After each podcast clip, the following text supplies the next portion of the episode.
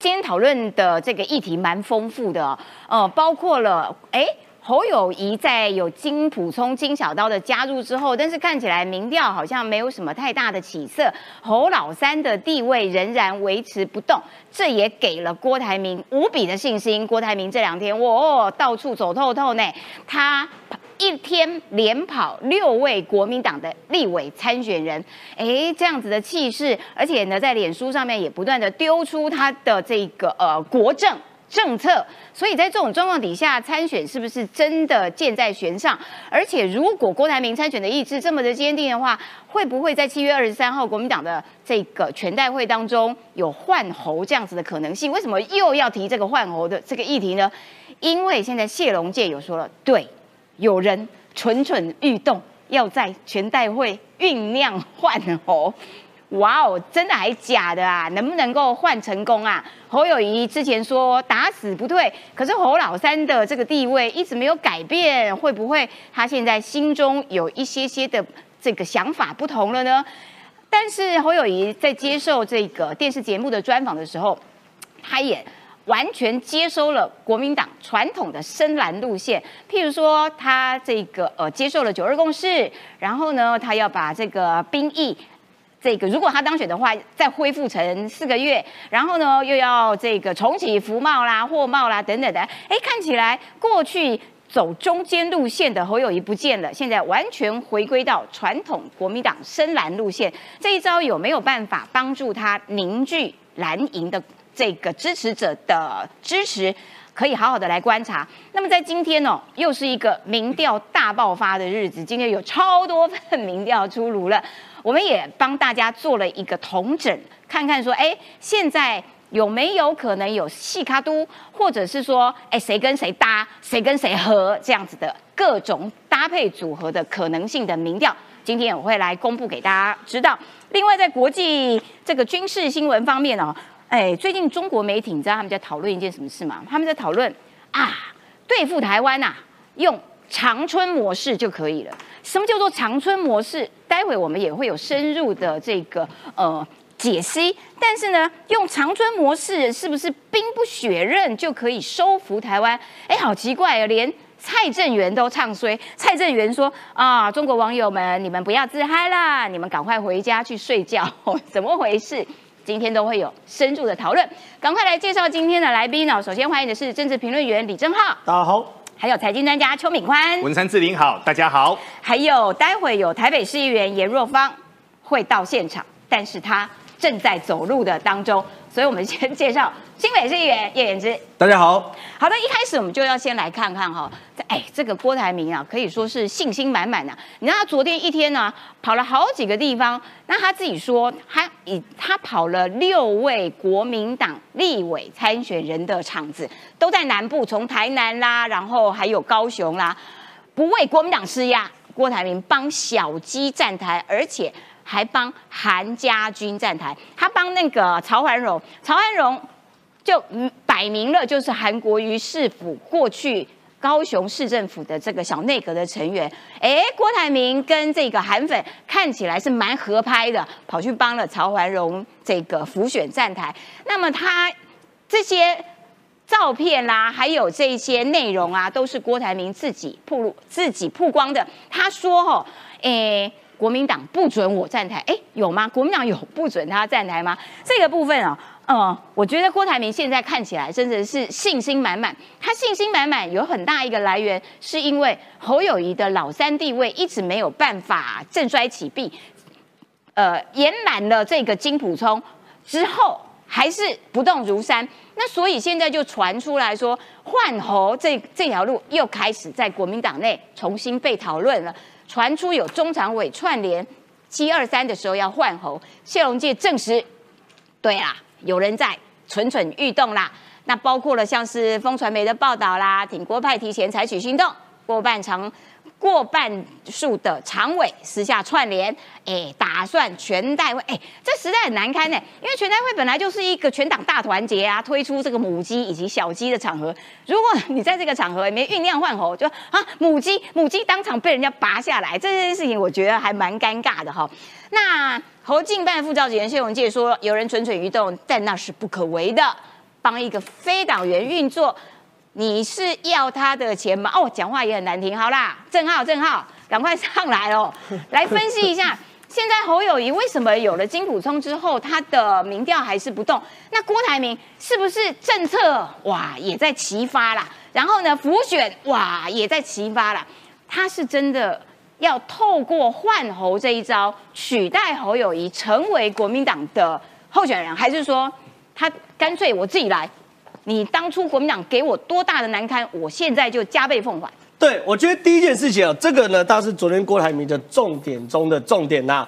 我觉得第一件事情，郭台铭昨天在脸书上发一篇文章，发一篇文章呢，其实呢，你看哦，这他一路浮选过的小鸡啦，韩粉、韩韩粉、韩粉、韩粉、韩粉，全都是韩粉，而且都是中南部啦，对不对？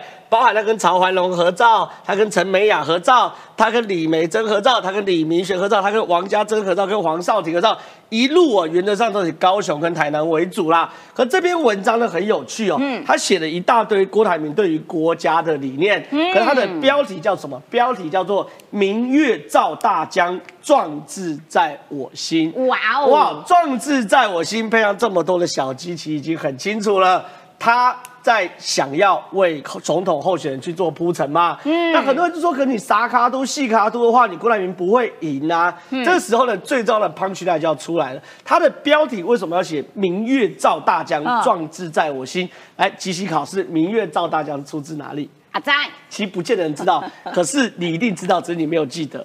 它出自金庸小说《九阳神功》里面的一段话：“他强由他强。”清风抚山山岗，他恨由他恨，明月照大江。他自狠来自他恶，最后一句最重要，我自一口真气足啊！对，对不对？对，管仲明是不是有用过这句话？对，那清德是不是也用过这句话？没错。所以他如果写说我自一口真气足，壮志在我心，这太粗俗了，一副就是要选的样子。嗯，所以他挑了一句明月照大江，意思呢，开头是明月照大江。结尾是我自一口真气足，中间是什么？他强由他强，赖清德强由赖清德强，他恨由他恨，金辅中恨由金辅中恨，他自恶来自他恶，他什么？侯友谊二来自侯友谊二，这这都是你不要告诉我，我自一口真气足嘛。对啦，美嘎在这边嘛，你不要过告诉我说赖清德有多强啦，你不要告诉我说柯文哲有多恨啦，你不要告诉我金府中侯友谊有多狠有多恶啦，我郭台铭自一口真气足嘛。哇。有读书的人才可以做出这段开场。我觉得啊，政坛的金庸迷还真不少。我跟你讲，因为政坛的人没读什么书啦，写来写去就金庸那一两句啦，所以人老老套，哎，所以我能用的也就是那些能用就那一两句嘛。向我退学写到手把青秧插满田，退后原来是向前。这个也熟了，这个也熟了。这句话是我是第一个用的政治人物，好不好？谢长廷，好不好？谢长廷用过，那那么久以前不算。好，我的意思，我的意思是哦，这些事情呢，看得出来。郭台铭呢，我礼拜五讲他参选几率是百分之九十九，嗯，昨天讲百分之九十九点九九，今天百分之九十九点九九九九，哎，快要变九九九九成金了啦，九九成功，所以这已经是非常非常明显嘛。所以你看啊，是他。他要等换侯还是要自己选？那郭台铭在想什么呢？我看今天有民调，有民调啊，民民调我稍微讲一下。郭台铭在讲这这细卡都有民调，对不对？这是郑国会今天公布的。对对，然后这郑转，我先不谈，我就讲以以，因为我们要细讲，等下让洛芳来讲。我只要讲郭台铭在想什么。你看，以郑国会公布的民调，郭台铭十五，侯友谊十五，柯文哲十九，赖清德三十一，对不对？对。郭台铭在想什么？郭台铭在想说，他如果参选的时候呢，他干掉侯友谊变第三名的时候，举例三一。十九、十七、十三，嗯，假设长这个样子的时候，嗯，郭台铭因为是第三名，对不对？郭台铭十七侯友谊十三，十三话，他可以向下施压国民党换侯，或是向上去跟柯文讲说，我们来联手。可是全代会都已经过了这个时间，洪秀柱也是全代会过才才那个啊，对不对？而且重点是全代会还有二十天，你确定侯友撑得住二十天吗？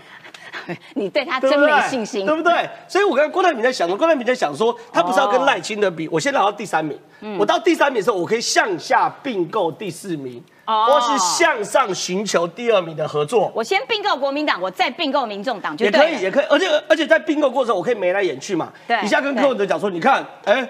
我们二三名联手，我们就赢了哦哦。一下跟国民党讲，哎，你不跟我联手，你们注定第四名哦。嗯所以说，对于郭台铭来说，他的目标是什么？不是干掉赖清德，是先爬到第三名之后他比，较有战略目标啦。对对，寻求跟第二名的合作他。跟侯友谊不一样，侯友谊就没有战略目标，一天到晚想要打第一名的赖清德。不是啦，侯友谊现在是活下来就好啊，叶克膜哈，先不要想什么强身健体 哦，不要心脏休克就好。好，所以郭台铭的战略目标已经蛮清楚了。所以你看啊，风传媒报道，挺郭派提前采取行动，有冠半数哦。嗯，常委私下串联哦，在七二三全代会前抽奖会上发起提案，要求党中央策划侯友谊哦。哎完蛋了而过723半数哎哎，过半数会过哦。对啊，那这样朱立伦也挡不住而且了。过半数谁在抠？傅昆萁在抠嘛。哦哦，而且这些常委都是什么？都是换票联盟嘛。哦对对对当对时就是一人二十票，一人二十，一人二十票，一人二十票。我有五个人一起集合，我们就一百票嘛，嗯因为他是复数投票嘛。我一百票我就上了嘛。所以这些换票联盟，就国民党常委结构是非常非常利益结构的，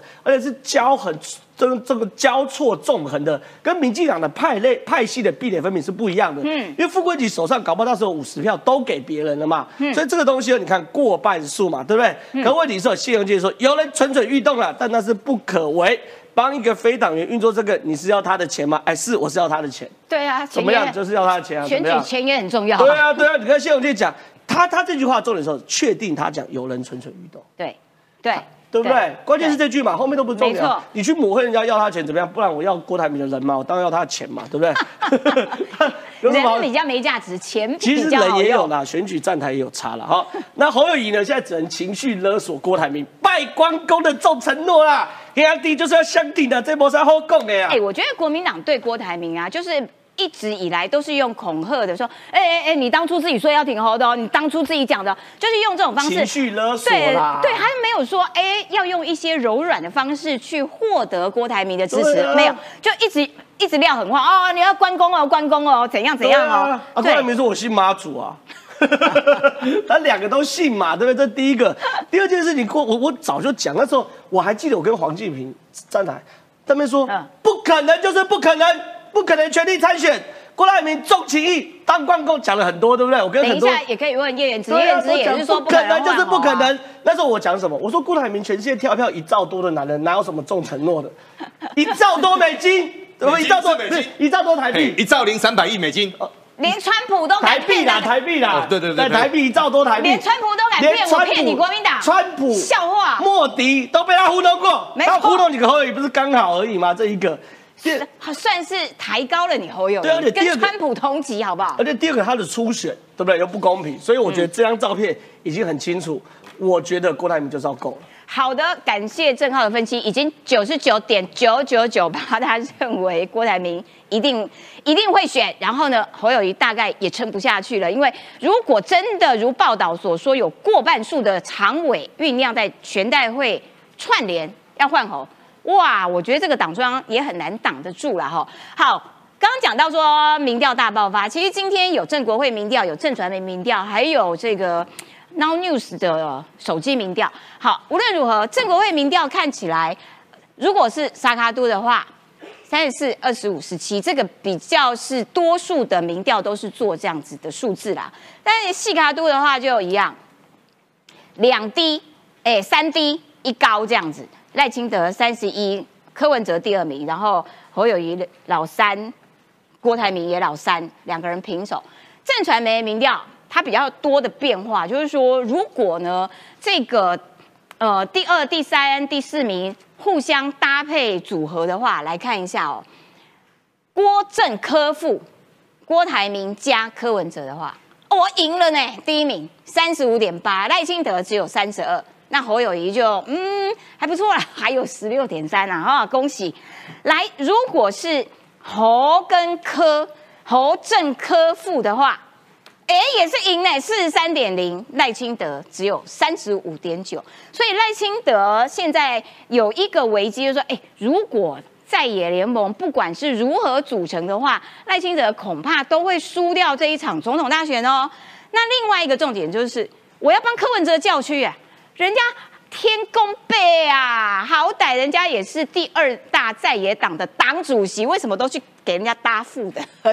这件事情也很不尊重柯文哲。好啦，请教一下若芳，所以哎赖清德一直被大家讨论说他的民调，尽管哈大家都稳稳的、稳稳的选的状况底下，他当然领先没错，可是他就一直长不大、长不大、长不大。那所以当这个在野如果有任何一种各种排列组合的时候，对，哎，赖清德就输了呢，怎么办？其实我觉得这也是呃，我们民进党那也是赖赖副总统赖赖副的这个团队要去谨慎思考的一个部分。有什么办法可以增加？因为从我我跟你讲，我插一句话，就是今天从这些交叉分析看起来啊，赖清德是从四十岁以下全输给柯文哲。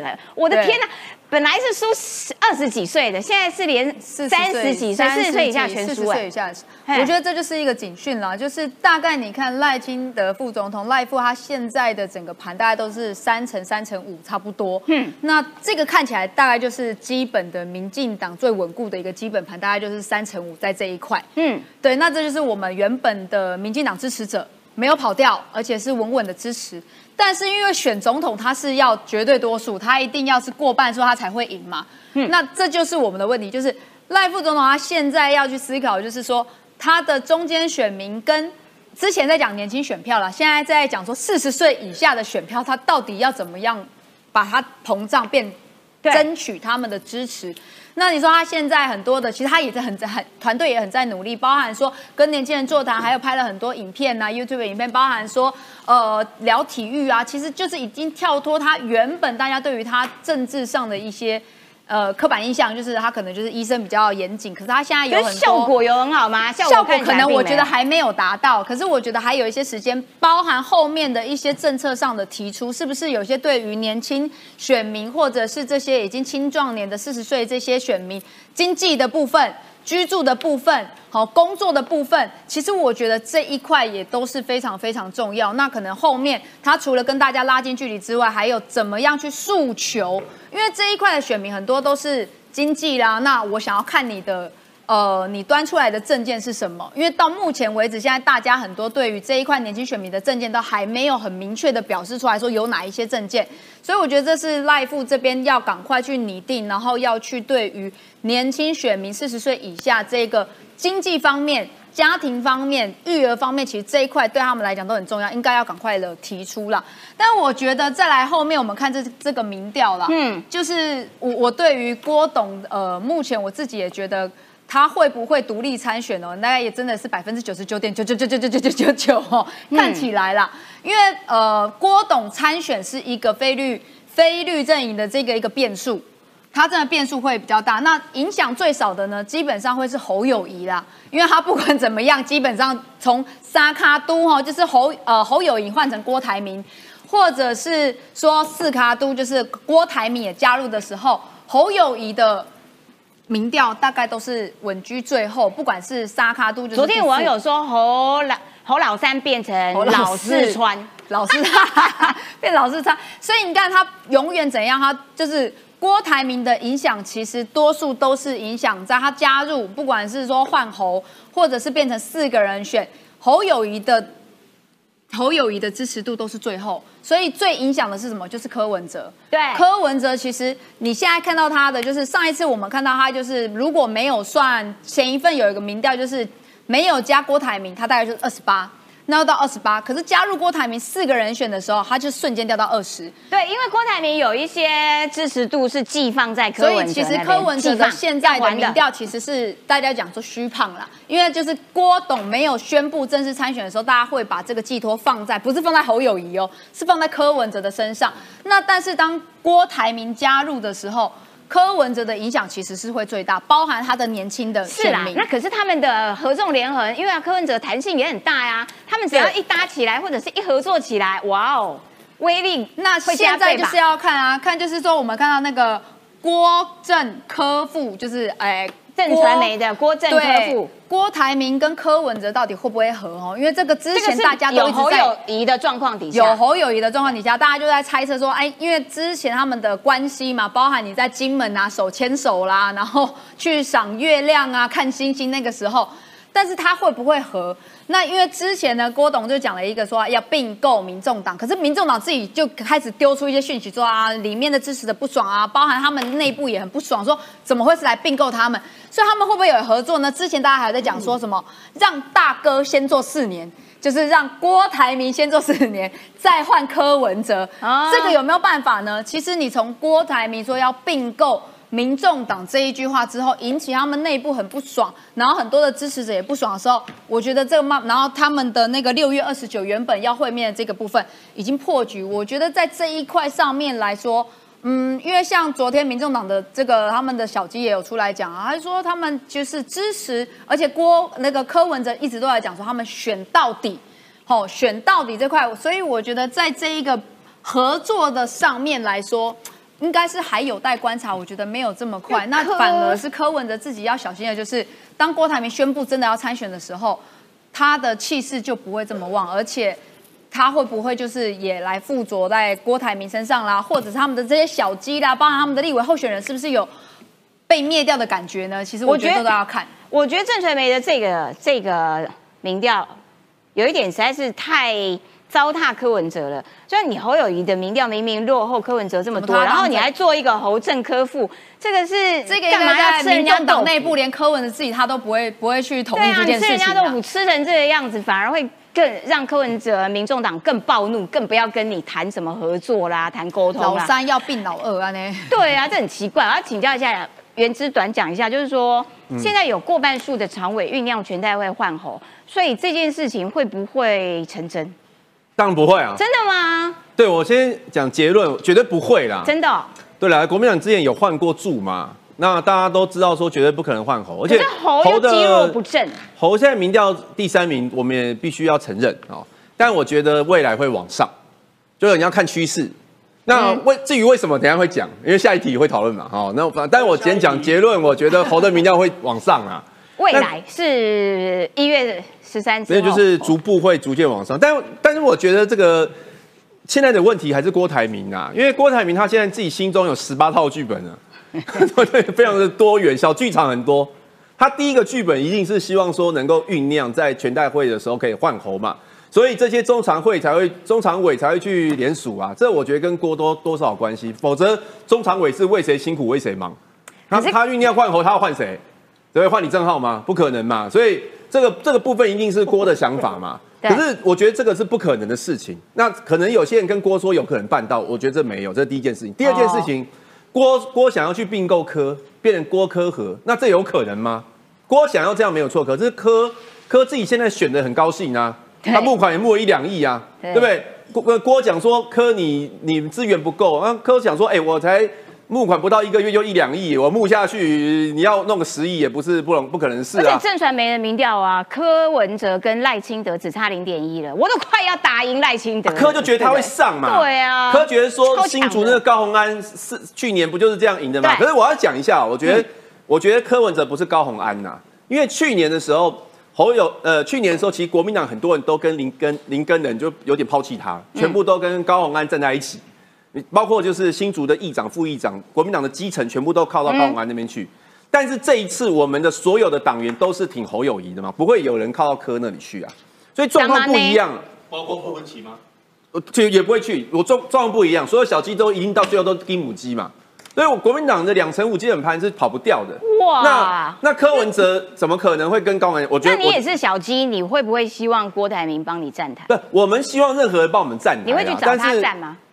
我找他站哦，嗯。郭那就是也要看党的规定啊。那郭台铭昨天讲一句话，我也觉得蛮纳闷的，就是他去帮王家珍站台。对，那其实他他帮王家珍站台是 OK，他帮高雄的人站台 OK，可是他最后讲说党不不让我站台。对，其可是我们的党员行为规范里面没有规范到，所以他所以所以有可能，所以这句话就是有可能代表说他以后变成参选人呐，因为我们现在没有规范非参选人嘛，所以他可能以后会参选呐。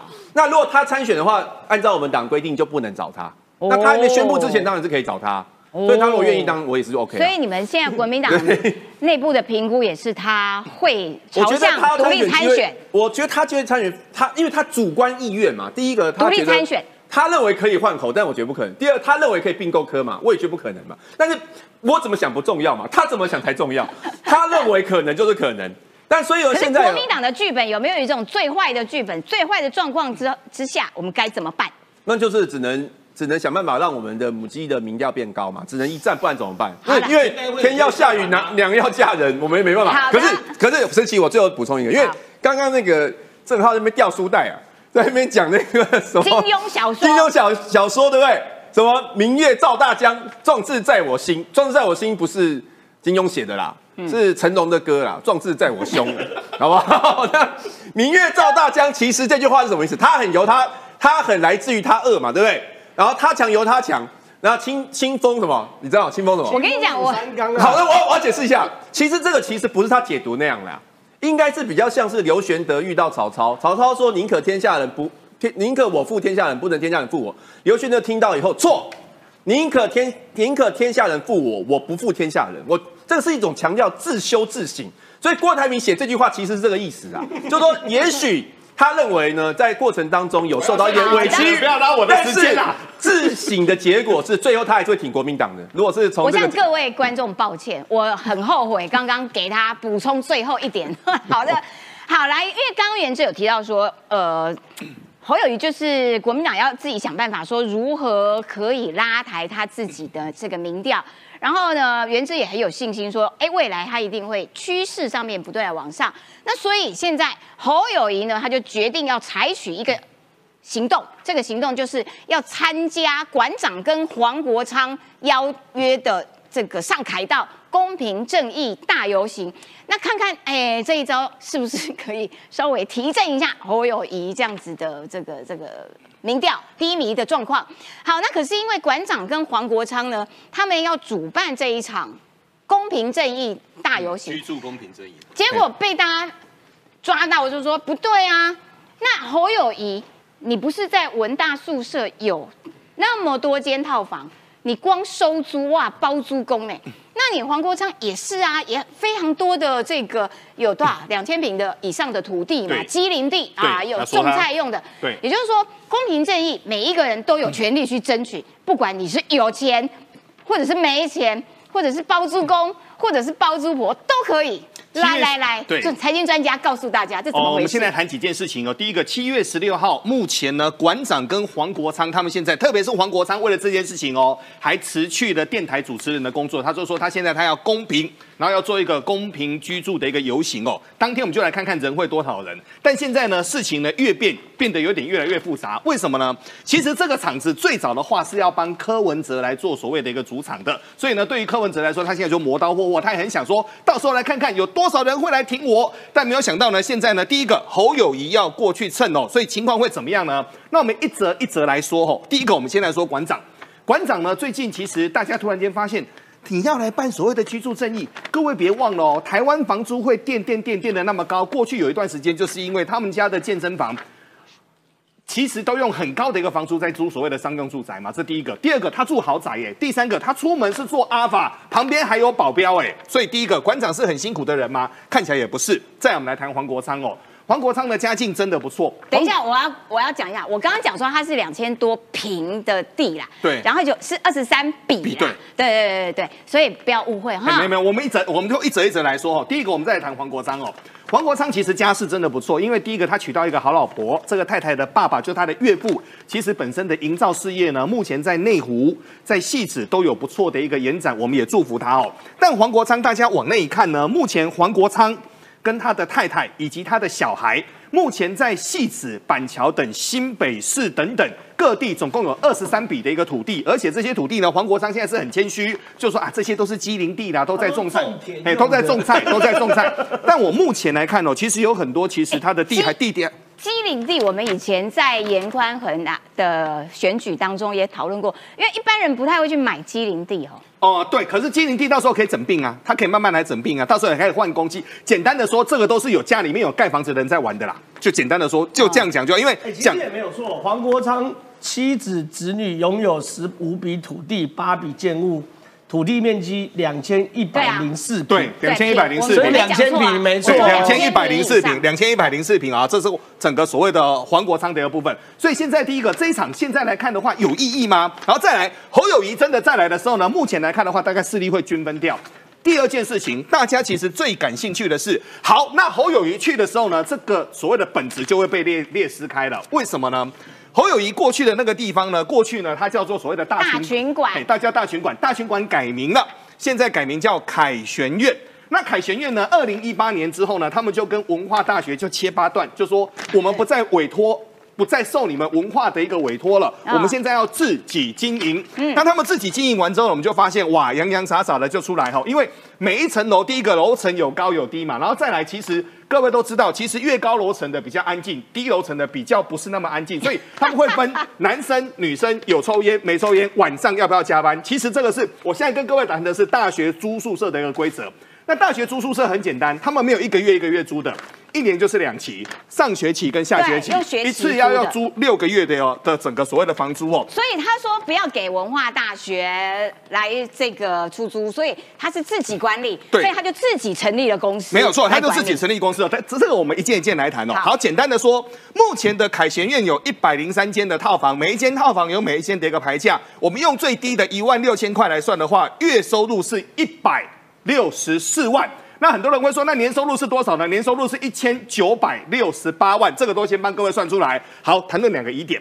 现在呢，就有新啊、台北市的议员就说，哎、其实啊，整个所谓的现在他们来说的话呢，他们这样子哦，间接类似，这个是台北市议员说的哦，间接逃漏税。过去的七年当中呢，大概逃漏税逃漏了大概两千多万，这个我们要简单来跟各位说一下哈，因为现在呢，这个所谓的凯旋苑就是之前的大群馆，现在已经委托公司了，所以它是有一间公司，这个已经拉到公司户里面去了。那我们台湾呢，税率比较复杂，我们个人的租税最高是四十五趴，可是呢，公司户的话呢，你扣完营所税的话，大概是二十趴左右，但是他用书省，所以书审的话，它什么书审我？书审就是我全部一口气我都直接给书给给整个税租中心，然后你就很简单就可以办理了，这个叫书审、哦书面审查。所以呢，目前根据报载，我们抓的都是报纸上有写的哈，他们用的叫八趴，所以一八趴一来一回呢，再来过去几年的过程当中，他们就省了不少的一个税额，他们台北市议员说省了两千多万，这第一个，第二个。到底要不要缴所谓的房屋税？那目前呢，侯友谊的说法是说，我全程都有付房屋税。那到底有没有呢？我要再把这个简单的来说一下哈。你买一间房子呢，嗯基本上它有两个价值，对，一个是土地的价值，对一个是房子的价值。那房子呢，先说哈，房子因为它有折旧，所以它就会一直往下折，一直往下折。简单的说，越旧的房子，它的房屋的价值就越低。嗯，那我们台湾有一条税款是说，我的房子呢，只要我的实价是在十万，房屋哦十万以下，我就不用缴房屋税。那现在问题来了，我们回到上一章等一，下，等下，我们要先来看一下，因为我跟你讲，我要消化一下，因为我的房子，我我个人不像这种，不像这种哇，房屋的主人、土地的主人，好所以我要消化一下。但是我们要先看一支呃这个 VCR，看看侯友谊是怎么样子来讲他这些政策的。好，为了公平正义，每一个人都要去看会。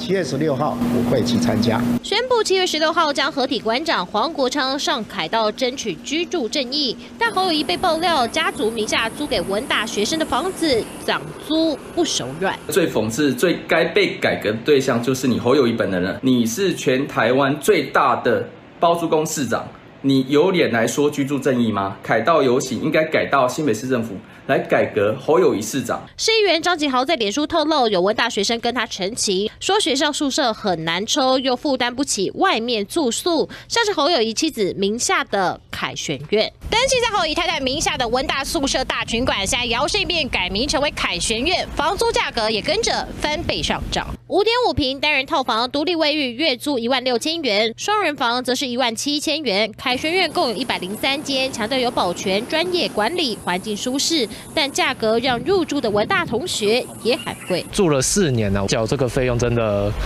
比较压力比较大。也有些同学会说，哎，那你住这个不会觉得很贵吗？有打工，但是房租是家里付，个月大概五千六千吧。因为我这边大概一个人大概要八千。哇哦，所以他们是两个同学挤一间一起租，所以一个人大概是八千。好，刚刚敏宽特别提到，就是说，诶，如果你的房子的价值是在十万块以下的话，你是不用缴不用缴这个税。哦，所以我们现在来说哈，为什么他要第一个，他利用切的法人户嘛？再来，这个房子呢是之前因为是他他。侯友谊的说法是说，这个房子是我太太的爸爸，就是他一账户留下来的。所以呢，简单的说，房子已经很多年了。那如果很多年之后，他又把它切割成很多间，当然这个是也是报仔说的。所以呢，这个可能就需要侯友谊出来说了。侯友谊说，我们都按时缴税，但是缴税的状况是怎么缴？那到底有没有缴房屋税？因为现在很多人心中有疑问。那有疑问的过程当中，侯友谊如果要出来选总统，未来要位居我们的一个大位，很多事情他是要说清楚、讲明白的。等一下，我有一个疑问，就是他把它。分割嘛，变成一百零三间，然后就有一百零三个门牌。对。然后可是，如果它的这个房屋的价值在十万以下的话，它其实是免，就不用缴房屋税了。哦。就不用缴房屋税，所以很多人说，为什么不用缴房屋税？其实这个有法源，然后再来有延伸，但到底有没有缴呢？这个当然还要本身侯友谊出来来说明，这个我们才知道，因为这件事情的来龙去脉我们都不晓得，所以。文大的宿舍才会说嘛，为了整个避税来设公司，侯友谊被曝七年逃税了两千多万。前台北市的议员周威佑他就说了嘛，有一间叫幼育公司的，那这间幼育公司呢也很简单。幼育公司呢没有请员工，也没有劳健保。幼育公司的这个人的老板就只有一个，就是侯友谊的太太。那侯友谊的太太她设立了完之后呢，第一个，如果说他们他们说根据整个财政部的营业所得税当中，不动产投资开发新建跟租赁营业税的额度大概是在营业税的额度大概是在八趴嘛。所以呢，先说哈，这个东西差真的是差非常非常多，因为七年下来，它的整个所得税。跑了两千零七十万，这个是前台北市议员说的，就是节税了，节税，我们只能说，呃，很聪明，节税没有错，合法合法。然后再来的话，就是大群馆年收一千五百万的一个租金，侯友谊靠这招免缴所谓的一个房屋税哦，就是刚刚我们跟各位说的，他就把它分割，哦，他就把它分割。那当然，事实上有没有缴，这个要侯友谊自己出来说明，因为我们内容我们不知道哦。但我们现在就不得不谈哦，人哦。其实选举很简单的，刚才谈老半天，选举就两张票嘛，一张叫选票，一张叫钞票嘛。钞票如何把它变成选票，就这么的一个简单。那有钱人爱用一招来买房的话，就是用房啊，用所谓的法人，很简单。什么叫用法人呢？我们常常有时候都会有什么啊，赠与税啦、遗产税的一个问题。法人其实很简单，就换股东名册就好了嘛。受益人一直都是一样的，这是第一个非常简单的一个部分。第二个就是，其实个人的税率跟法人的税率是不一样的。刚好跟各位说好，个人的税率是四十五趴，法人的税率是二十趴。所以你把他现在有写，主要原因在二零一六年房房地合一税一点零刚上路的时候，个人名义短期内买卖房屋。要付最高四十五趴的送税，没有错。但是营业所得税只有二十趴哈。但目前呢，这一条在去年也有修了。但简单的说，有钱人的房子不会放在个人的名下，一定通通放在公司的一个名下。这样对整个有钱人来说，一来可以节税，二来你所有的吃喝玩乐所有的钱都可以转成费用。你个人的房子呢坏了，你要自己修；但是法人的房子坏了呢，他通通可以报税，差别就在这边。哦，终于了解了，所以。我们真的不是房子大富翁、土地大富翁，关于这些这些规则规定，我都搞不懂。现在还好，敏宽跟大家讲了。好，那所以其实一切都是合法的状态底下的节税啦。然后，哎，那所以剩下来的问题就是观感的问题了。就是说，哎，你是房子的大富翁，你是土地的大富翁，你租给文化大学学生这么高额的这个月租月租的这个租金。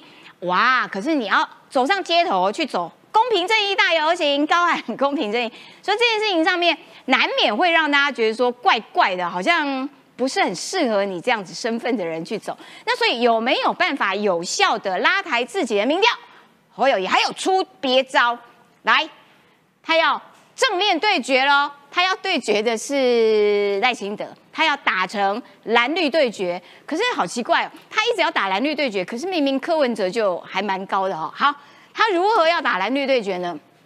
九二共识表态啦，恢复四个月的兵役啦，要建立新的特征组啦，撤掉 NCC 啦，核二核三要演绎，而且核一可以用，我们还要继继续用，全面的拥抱核电。完全走回了这个呃国民党传统的呃深蓝的路线，那这一招有没有办法能够让他的民调起死回生呢？叶元之拼命点头，他认为有，真的吗？因为我刚刚讲，我刚刚有一个伏笔，就是要等这页电视墙出来。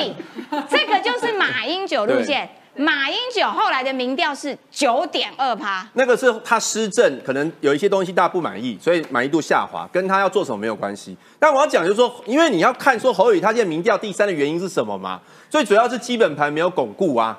呃，你看那个盖洛普的民调最清楚了。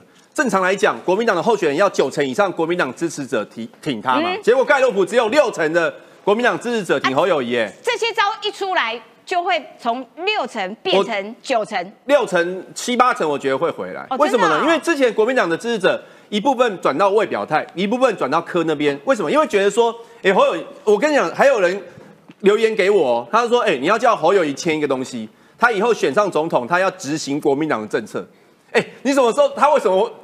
网友会有这个怀疑，就是想想说，哎，他的立场到底跟我们国民党一不一样嘛？哦，那现在他讲这些东西，全部都是国民党立场啊。哦，九二共识他本来没有讲过哦。那昨天他就讲得清楚了，合乎中华民国宪法的九二共识，那知道了吧？他是九二共识，嗯，而且他是要恢复对话跟交流的，所以会有服贸嘛，嗯，然后再就是像特征组啊，这些都是国民党常在讲的。那更重要的是，以前大家认为他的核能政策跟国民党不一样。嗯，那四大公投的时候是反核四的。嗯，结果昨天，哎，他昨天怎么讲？他昨天讲说，除了核二、核三延役，核一也可以重启。对，他很猛哎，因为核一、核二、核四都在新北，都在新北。而他作为新北市长。没有要管你们的，我全部都要给他严哦。那是因为他以前在新北市长的时候，他没有办法决定说核废料到底终极去哪。做总统可以，所以他有这个雄心壮志在他胸。那是不是应该要先？透露一下他的想法，核中到底应该在哪边？他有说七月的时候，他他说因为像这种东西都要听专家意见嘛，所以他七月的时候会找专家出来跟大家跟大家做说明。那专家还没有给他意见，他也还没有一个答案，他就说：“哎，我要先。”方向上是这样啊，方向因为这个不负责任呐。我觉得，我觉得关键就是他有这个立场跟方向，然后连合适，连合适哦，是去年呃两年前的时候他是反核，他感让人家感觉反核适，嗯，他现在都说只要国际专家觉得安全无虞。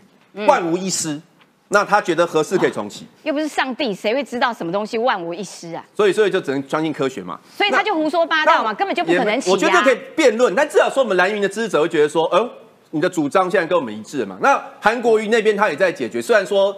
我是觉得可以再更好一点嘛，就如果做更好，就大家不会把焦点放在椅子上嘛，对不对？但但是就是有在解决，那所以我觉得他的基本盘有巩固，那这可能是小刀给他的意见呐。哦，那所以我觉得民调会往上。哦，了解。那民调往上的话，又西瓜效应。嗯，所以这是金小刀操刀的这个重要的一个表现。但是今天就有一个新闻哦，因为他过去侯友谊从来没有讲过。接受九二共识，然后但是当当初大家就觉得哦有种哦，因为他本来是走一个比较中间这样子，可以吸纳更多元选票的一个路线，没有要走回国民党深蓝路线，但是现在没办法挡不住了，还是走回去了。那所以就被人家逮到说，他为什么这么勇敢的在两岸议题上面这个表态九二共识？原来。这是中共国台办给他的考卷哦，侯友谊赶紧作答，乖乖的好学生。国台办给你什么题目，你就乖乖按照国台办想要的答案作答，是不是这个样子？因为呢，中国台湾网，中国台湾网是什么呢？是国台办下面的一个媒体组织。侯友谊在两岸议题上有三道必答题：一，第一题最重要的一题，清晰回应九二共识。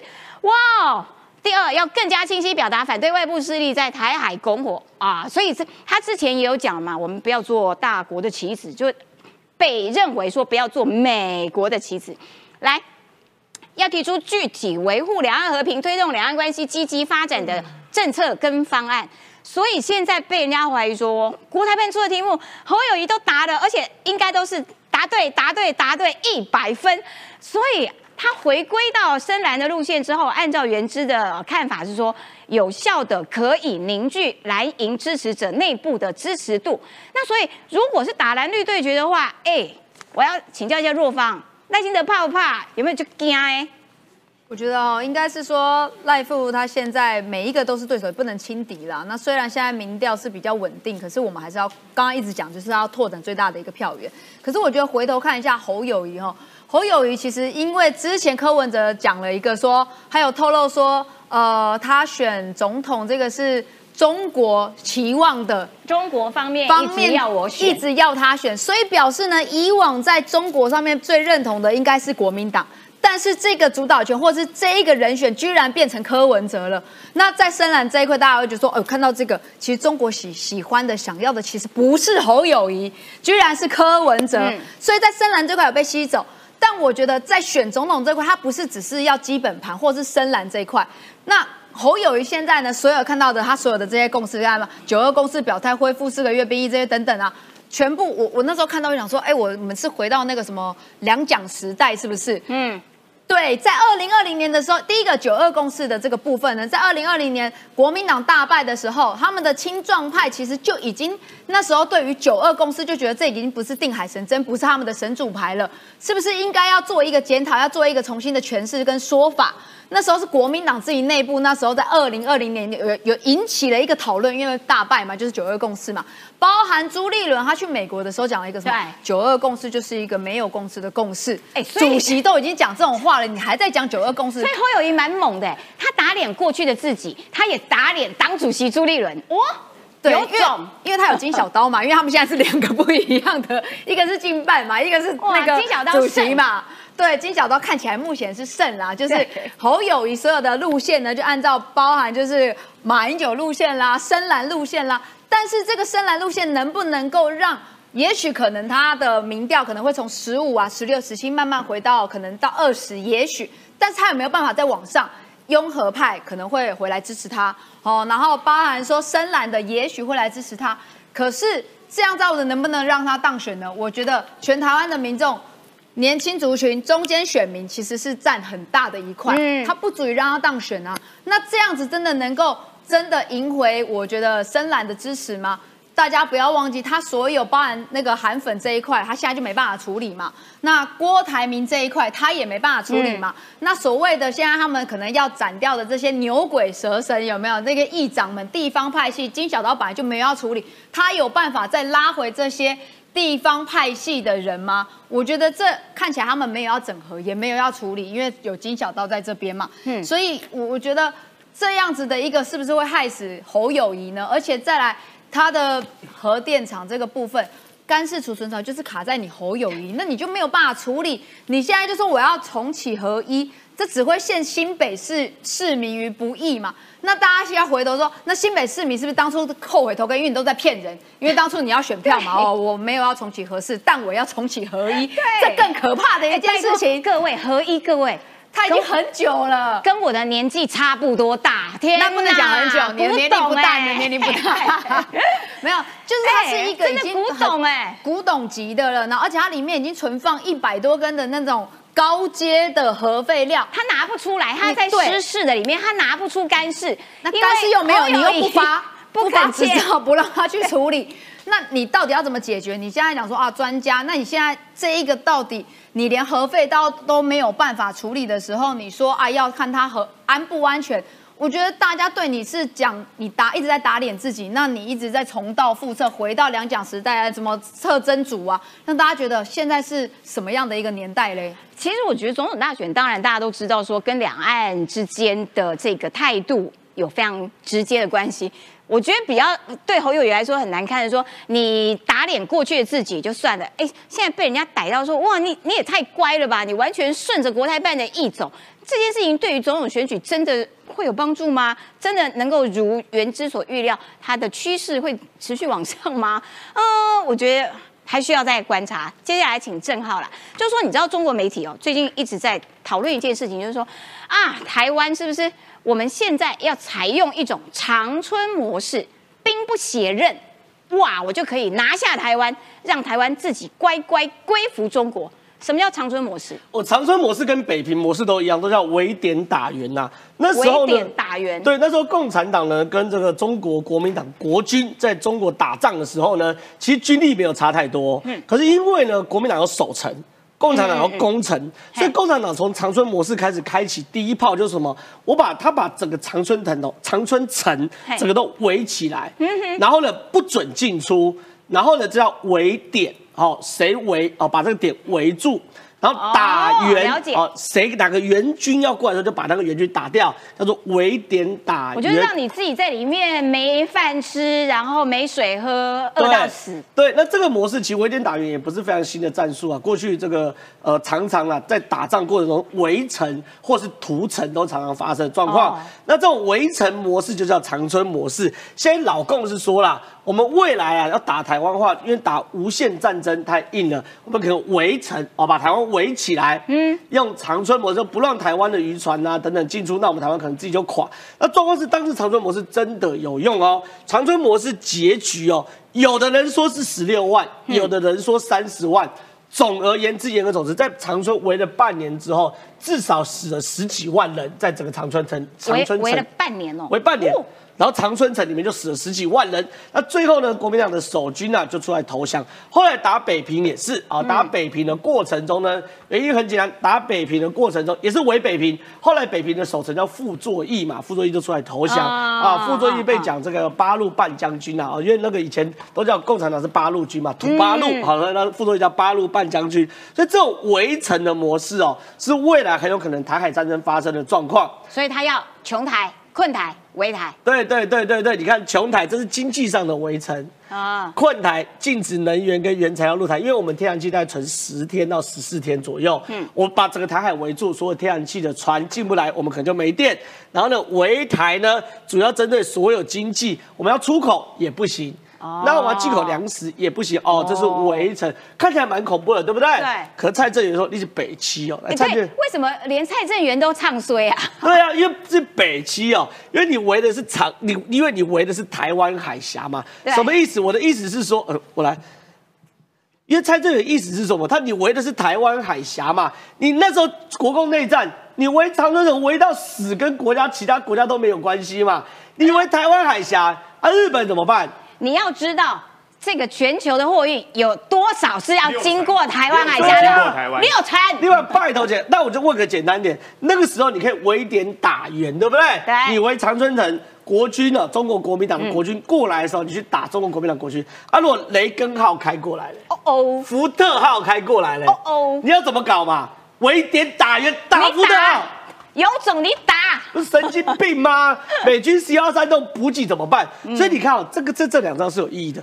中国国民党为为什么开三个题目给侯友谊？一题清晰回应九个构是已经回应了嘛，对不对？对要维护两岸和平，推动两岸关系经济发展的具体政策跟方向，嗯他是不是要续续推福茂货贸？对是不是也回应了？对，最大关键，清晰表达反对外部势力在台海攻火，在干嘛？长春模式。因为哦长春模式只要一围起来，我们凭台湾自己的军力是没办法突围。我坦白讲，因为它有三艘军舰嘛，山东、福建嘛，然后辽宁嘛，切断你所有外援，对你民主同盟没个屁用。对对，所以说你看它要三艘航空母舰，为什么福建？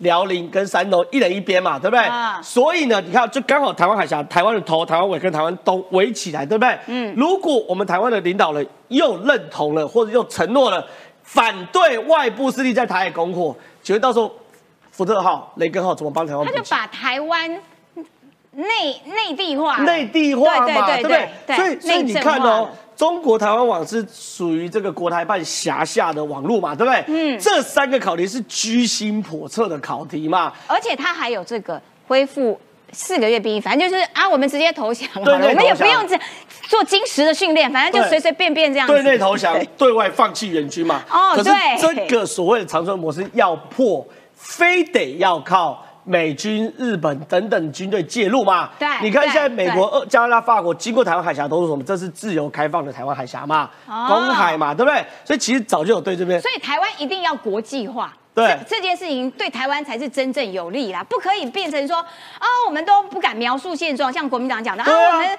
这个这个两岸这个这个互互不隶属啦，互不承认、互不否认呐。互不承认、互不否认，我觉得你连现状的描述都不敢，对服了你国民党我。觉得台湾一定要把台湾的，不管是台湾海峡或台湾自己，塑造成一个跟中国不一样国度。对，这个东西你才有外国哪有人家自己甘愿说啊？对我们这个是内政问题，我们两边自己处理就好。对当然需要外援啊，才有外国协助的空间嘛。那中国当然现在很努力啦，打造第四艘两栖作战攻击舰啦。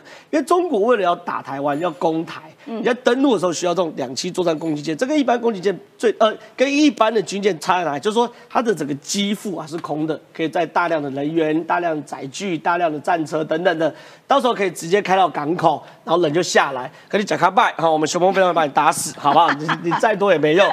再来，美国议员提国防授权法修正案，邀台军演，哎，这是环太平洋军演哦。哦，哦，这个很重要哦。哎，很大场呢，很，大场哎。然后设战备物资什么，因为我们有可能被围嘛。对在美军要介入之前，我们自己的子弹要够。哦，对，对，我们不能在人家介入前，我们就就就狙击嘛，所以战备物资要有，对不对？嗯然后呢，要什么？誓言持续派舰航行台海，这什么意思？台湾海峡是自由开放的海峡嘛？没错，你封锁不了的。对，所以加拿大之后也会来嘛，对不对？所以对于很多人来说啦，我们台湾也需要自立自强。那有一个非常好的国家可以供台湾学，叫做以色列。对，我觉得以色列好强哦。以色列很强，我我我我那时候在交大念这个人工智慧博士的时候，我看非常多 AI 的论文都来自于以色列。哇塞我那时候对以色列还不是那么了解，我其实就感受到原来以色列其实是个科技强权。嗯后来慢慢接触军事军事的时候，就发现以色列是最典型的用科技来打战的国家。从那时候铁穹系统，大家吓一跳，对不对？可以把这个的敌对国家的飞弹打下来，大家吓一跳。现在越来越多反无人机系统，先讲着，这很帅啊。这个呢，英国国防部斥资四百六十万英镑采购以色列开发的这个 Smash 的智慧型瞄具。智慧型瞄具是这个，那他要瞄，然后然后这边有连下来，连到一个杆子上面，嗯它瞄什么？瞄无人机啊！哦无人机很难打，对不对嗯？之前无人机不是在扫我们扫骚扰我们金门吗？然后我们金门的前线士官兵有拿石头 can 的啊，拿水喷的无人机很难打，你几乎不可能打得到。可这个智慧型瞄具就是你要，它有点类似这个这个这个战斗机啊，它上面有个瞄点，嗯，然后你只要透过镜头锁定了这个无人机之后，这个机枪它左右上下它这边有线控，会让这机枪自己自己去追踪无人机的左右上下。可是多远？它呃它他这边如果要很近的话，那嗯，正常啊，像这种枪啊，一千公尺以内啦。一千公尺再远，那个射射击都不要，因为多远是涉及到它连接的步枪，嗯哦对对对，是跟步枪有关，但步枪一千公尺、两千公尺差不多了哈。那原则上呢，你锁定完跟飞机一样，你的这个瞄准者你不用神枪手，你只要负责扣扳机就好。哇，哎呀，省事多了。这个黑熊学院很适合。我也觉得，对对，你只要。有人帮你瞄准啦。对，你看啊、立即分析目标资讯、距离、风向等设计设计数据，在射手锁定目标后，持续追踪，他会一直去追踪，他的枪会自己动哦。而且他很棒的是说，他巴掌这么大的也可以抓到，对对对，小型无人机，好小哎小型无人机，因为都电脑在抓嘛，这个跟人没有关系啊。哦了解了解你只要负责扣扳机哦。好那，以色列加油啊！这也有以色列举火商就叫做聪明射手，也是一样。对用机用用这个，这更更爽哦。因为这个你连趴下你都不用趴下，这是一台机机枪，对不对？嗯你用 iPad 点，我要射这台无人机。我天哪，好像电动玩具这，个更爽，爽歪了。好，所以说。连我都想玩对，所以我说台湾啊，真的可以好好学习一下以色列。以色列真的，因为这些东西，我认为以台湾的科技能量都做得到啦。嗯，这这不是太难的东西，都做得到。而且呢，你看它不需要太先进它不需要太先进的合金，不需要太先进的炮弹，它其实是需要先进的晶片跟演算法刚好台湾都有，所以这东西其实我觉得台湾可以学习而。且现代化的战争，这个的确是值得台湾好好的来学习借鉴。接下来你知道吗？最近美国这个把中国列入第三类的旅游警示警示，对。这怎样啊？这个要请敏宽跟大家讲。现在跟各位说哈，中国他们最近就颁布了一个叫做反间谍法的一个修订版，从七月一号开始实施。那实施完之后呢，很简单哦，这个你也不用看里面的内容啦，这个里面的内容就是我说你是你就是，嘿，啊你是的话就要抓起来，那抓起来之后就直接就隔离。有谁是受害者呢？先说哈，之前有一个日商，这个日商他们专门在做，因为各位都知道器官移植，他们需会有所谓的排斥性嘛，所以呢，你要把整个排斥性往下降。这个药是非常高档的药，只有日本在做。那很奇怪哦，中国是全世界器官移植买这种药最多的国家。嗯，所以大家都说嘛，你到底有多少的器官移植，这个没有人晓得。哦所以这个日商呢，后来呢，据说总经理就被抓走了。后来整个日本就跟他来做协调。那目前呢，美国将中国列为所谓的三级旅游警示，叫政府的任意执法有被整个拘留的一个风险哦。简单的说，就是现在的科技战完全升级了。简单来说，最近发生什么事哈？七月一号。有一家公司叫艾斯摩尔，对它目前最大的客户是我们台湾的一个台积电哦。艾斯摩尔呢，荷兰政府他们现在正式的规布规定有三种型号的所谓的包括 DUV 跟 EUV 那个极紫外光机跟就是简单的说就是刻那个所谓晶片的不准出口了。那不准出口完之后呢，中国非常的生气。中国在七月三号他们也回来，所以中国的商务部呢，他们在七月三号已经说了，目前我们中国包括了生化家的家，还有在整个半导体当中有一个叫锗，这个都是非常稀有的元素，我们也不出口了。他们这时候呢也要摆高姿态。那摆高姿态呢？为什么中国这么生气呢？因为很简单，目前国际的观察家已经说了，中国的先进制程未来的半年六个月内会死光。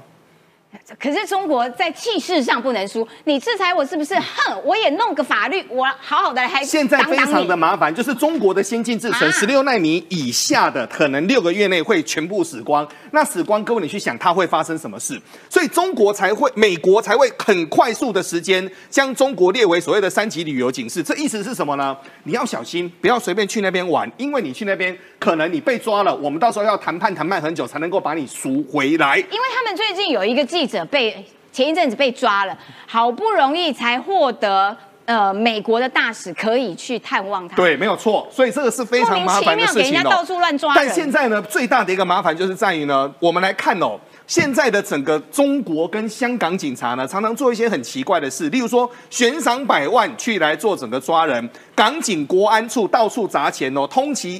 八个为整个国安法的人流亡海外的一个港人，所以现在呢，我跟甘丹共得公吼，如果你觉得有什么事后，现在连你在网络上键盘留下来的任何记录，其实都非常的危险哦。所以我们做总结，总结就是现在呢，美中其实你说打仗吗？早就开始了，包括了贸易战，包括了科技战，早就在打了。然后军队每天大家都那边对峙，简单的说，有中国在，全世界都不得安宁啊。没错，好的，非常谢谢敏宽。也就是说，你知道，呃，如果你到了中国去，你可能啊手机被检查啦，等等，都是一些稀松平常的事情。那最可怕的就是说，他如果认定，那你就犯法。那所以他按照的是他的自由新政，而不是按照白纸黑字的法律。好啦，今天节目时间到了，明天同一个时间，我们拜拜。